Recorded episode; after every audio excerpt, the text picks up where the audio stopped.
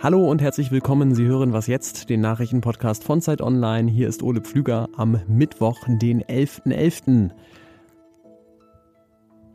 Ja, so klingt das, wenn man in Berlin Karneval anmoderiert. Gleich geht es darum, wie Donald Trump sich an sein Amt klammert und um die letzten Erfolge auf der Suche nach einem Corona-Impfstoff. Schön, dass Sie dabei sind bei meiner kleinen Nachrichtensafari. Den Witz erkläre ich Ihnen gleich nach den Nachrichten. Ich bin Christina Felschen. Guten Morgen. Was denkt der neu gewählte US-Präsident Joe Biden eigentlich darüber, dass noch Amtsinhaber Donald Trump seine Niederlage nicht eingestehen will? Nach einer Pressekonferenz wurde Biden genau das gefragt und seine Antwort, ich denke ganz ehrlich, dass es eine Peinlichkeit ist. Immerhin fast 80 Prozent der US-Bürgerinnen und Bürger erkennen Joe Biden als künftigen Präsidenten an. Nur 13 Prozent glauben laut einer Reuters-Ipsos-Umfrage, dass der Wahlausgang noch offen sei. Drei Prozent rechnen mit einer zweiten Amtszeit von Donald Trump. Zu dieser letzten Gruppe gehört auch US-Außenminister Mike Pompeo, der einen reibungslosen Übergang zu einer zweiten Trump-Regierung angekündigt hat. Eine erste Lehre ziehen die EU-Länder jetzt schon aus der Corona-Krise. Sie wollen in Zukunft bei der Gesundheitsversorgung enger zusammenarbeiten. Deswegen berät die EU-Kommission heute über den Aufbau einer europäischen Gesundheitsorganisation. Und sie will einen ganz besonderen Vertrag billigen. Aber dazu gleich mehr von meinem Kollegen Ole Pflüger.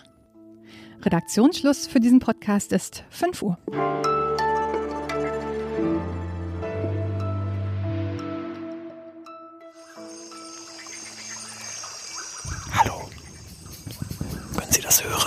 Deutschen Hersteller Biontech und seinem. Ich gehe noch mal ein bisschen näher ran. Das ist nämlich ein ganz seltenes Exemplar hier. Das ist eine gute Nachricht zur Corona-Krise. Hören Sie mal.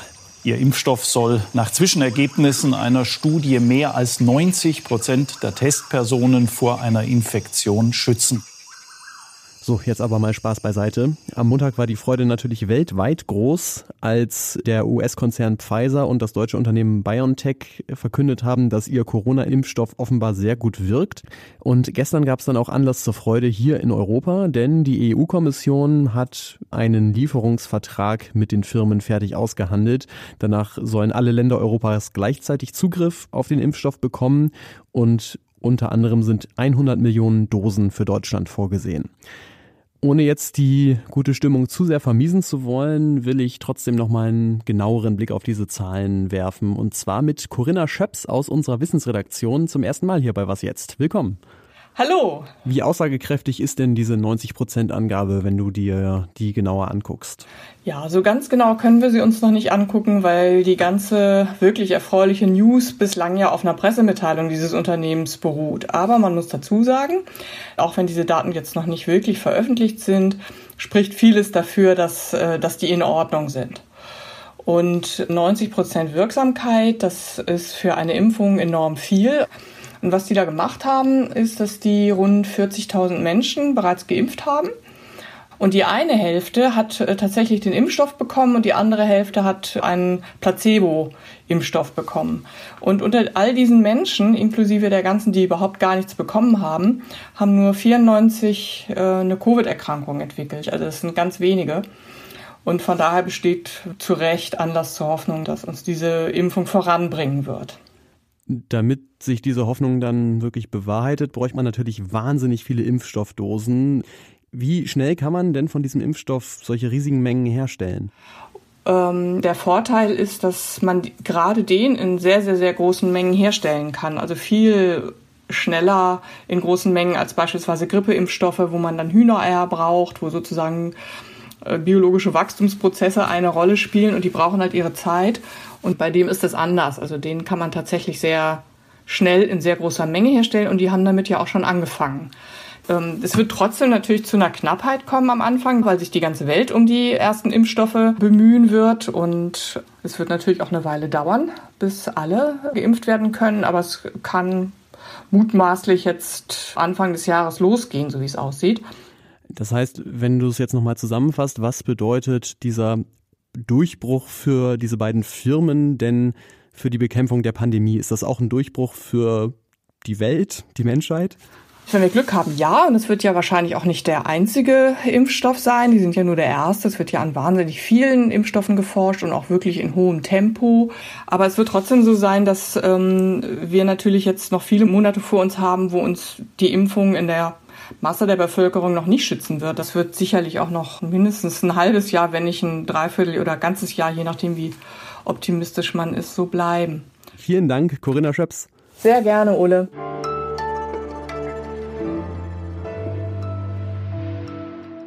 Und sonst so? Wenn es eine Stadt zusammenschaffen kann, auch im Verzicht zusammenzustehen, dann ist es unser Köln. Dann sind wir es, liebe Kölnerinnen und Kölner. Kölns Oberbürgermeisterin Henriette Reker war das. Karneval und Pandemie bremsen, das geht nicht zusammen. Das haben wir im Winter eindrucksvoll gesehen. Und deswegen passiert heute am 11.11. .11. um 11.11 Uhr nichts. Kein Alaf in Köln, kein Helau in Düsseldorf und dazwischen in Langenfeld auch kein Helaf. Und ich fühle mich zwar hier durchaus angesprochen und mitgemeint, weil ich in Köln studiert habe. Und die, die es im Herzen sind, die gehören auch dazu. Trotzdem will ich in diesem und sonst so aus Solidarität die Pointe mal einer echten Kölnerin überlassen. Bitteschön. Das ist ein gemeinsames Ziel, was wir uns setzen in Abwandlung eines der schönsten kölschen Lieder dieses Jahr zu singen. Trink doch keine mit. Okay, Mr. President, das US-Wahl-Update. Vorhin haben wir uns ja schon quasi das Sumatra-Nashorn unter den Nachrichten angeguckt, die gute Corona-Meldung. Jetzt würde ich sagen, kommt eher sowas wie die Mücke ohne Ende vorhanden, bisschen nervig und vielleicht sogar gefährlich. Donald Trump will sein Amt nicht aufgeben und hat neuerdings darin sogar Unterstützung, prominente Unterstützung innerhalb seiner Partei. Darüber möchte ich jetzt mit unserer US-Korrespondentin Rike Haberts sprechen. Hallo. Hallo Ole. Der Mehrheitsführer der Republikaner im Senat, Mitch McConnell, der hat jetzt ja Trump in seiner Weigerung, Biden zum Sieg zu gratulieren, bestärkt. Was heißt das denn für die nächsten Wochen? Das heißt für die nächsten Wochen, dass es erstmal so weitergeht wie in den vergangenen Tagen, dass Donald Trump weiter twittern wird, dass diese Wahl gestohlen ist, dass Stimmen ausgezählt werden müssen nochmal, dass er Klagen einreichen wird gegen gewisse Auszählungsergebnisse. Also er wird seine Erzählung weiterführen, weil sie eben Mitch McConnell als sehr mächtiger Republikaner unterstützt und er hat auf jeden Fall den Raum dafür aufgemacht. Äh, als du jetzt gerade sagtest, es geht so weiter, habe ich natürlich sofort gedacht, oh Gott, nein, bitte nicht. Aber gleichzeitig muss man natürlich sagen oder sich fragen, ist Trumps Verhalten eigentlich wirklich so skandalös? Ich meine, wenn er Zweifel hat, dass diese Wahl sauber war, dann soll er doch bitte klagen, um die ausräumen zu lassen. Und wenn er dann die Prozesse verliert und dann räumt er am Ende doch das Weiße Haus, dann ist ja eigentlich alles gut, oder? Am Ende wird auch alles gut sein. Also um die Angst mal zu nehmen. Also juristisch ist das nicht mehr einzufangen. Also alles, was da an Stimmenvorsprung bei Joe Biden ist, das geht in die Tausende, in die Zehntausende Klagen, die wir bis jetzt gesehen haben, die das Team von Trump eingereicht hat. Da ging es um sowas wie 53 Stimmen in Georgia. Also juristisch äh, sehe ich da nicht, wie er das noch einfangen soll. Ich finde aber trotzdem, dass es hm. nicht richtig gut ist, was er da macht. Natürlich ist es legitim. Man kann immer sagen, es gab hier Probleme bei der Wahl. Es gibt aber für die Behauptungen von Trump, dass das eine gestohlene Wahl ist, keinerlei Belege. Also auch die OSZE, die ja als Wahlbeobachter tatsächlich hier vor Ort war, hat keinerlei Belege für diese Behauptungen. Und das, was ich gefährlich daran finde, ist die Erzählung, die aufgemacht wird, nämlich die Erzählung, diese Wahl war gestohlen und damit gehört sie Joe Biden eigentlich nicht. Das ist das größere Problem, diese Meta-Erzählung, die eben weitergehen wird, auch wenn Trump dann das Weiße Haus verlassen hat. Bis dahin ist es aber natürlich noch eine ganze Weile hin, bis er wirklich das Weiße Haus dann verlassen muss. Bis äh, Januar darf er noch drin bleiben und wird das sicherlich auch genießen und ausnutzen.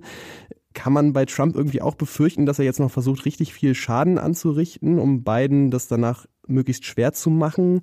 Auf jeden Fall. Also es ist so, dass diese Periode vor einer Amtsübergabe gerne Lame Duck Period genannt wird, also lahme Ente. Aber eine lahme Ente ist Donald Trump auf keinen Fall. Eine bissige Ente eher. ja, aber vor allen Dingen hat er noch alle seine Machtbefugnisse. Er ist einfach noch bis zum 20. Januar Präsident. Das heißt, er kann noch alles tun. Er ist immer noch Oberbefehlshaber der Streitkräfte. Er könnte sagen, ich ziehe jetzt sofort alle Truppen aus Afghanistan ab oder ich gehe jetzt doch raus aus der NATO. Das alles könnte er noch tun. Er kann außerdem weiter weiter mit Executive Orders regieren, also präsidiale Verordnungen durchsetzen. Da braucht er dann keine langwierigen Gesetzesprozesse. Auch das machen Präsidenten in dieser Zeit. Zum Beispiel hat Obama, bevor er das Weiße Haus verlassen hat, noch 500 Millionen für den Klimafonds der UN freigegeben. Also man kann viele mhm. positive Dinge noch machen, man kann aber natürlich auch viel kaputt machen. Und Trump kann auch sehr viele Begnadigungen noch aussprechen.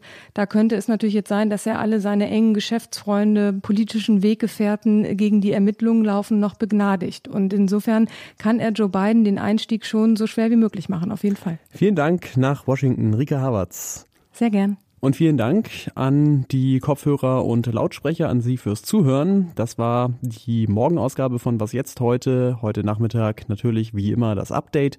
Mails gehen an wasjetzt.zeit.de. Ich bin Ole Pflüger. Tschüss, bis zum nächsten Mal.